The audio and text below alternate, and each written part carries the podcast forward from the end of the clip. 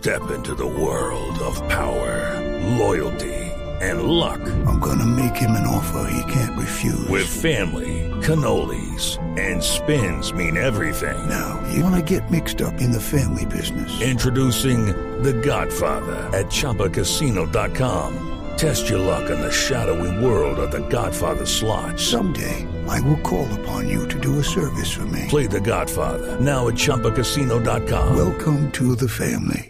No purchase necessary. VGW Group. Void where prohibited by law. 18 plus. Terms and conditions apply. Ricardo Ospina es periodista. Está en Mañanas Blue. 6.23 minutos. Esta semana será crucial para conocer cuál será el futuro de Venezuela.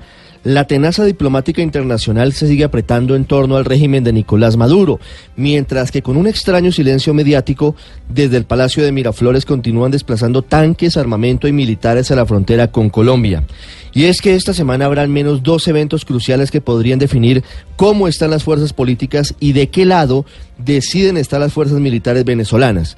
El viernes 22 de febrero habrá un gran concierto llamado Venezuela Live Aid, impulsado por el multimillonario dueño de Virgin Records, Richard Branson, quien contará entre otros con Alejandro Sanz, Miguel Bosé, Maluma, J Balvin, Nacho y muchos otros artistas que cantarán a los venezolanos en Cúcuta con el fin de recaudar 100 millones de dólares de ayuda humanitaria.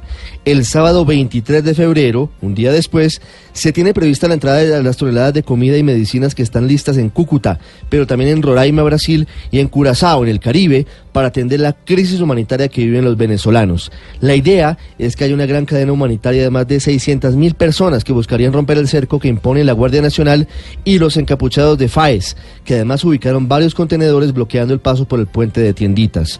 No sabemos cuál vaya a ser la reacción de Maduro, sin embargo, lo claro es que todos los jugadores de este gran rompecabezas geopolítico apostaron sus fichas a lo que suceda el próximo sábado.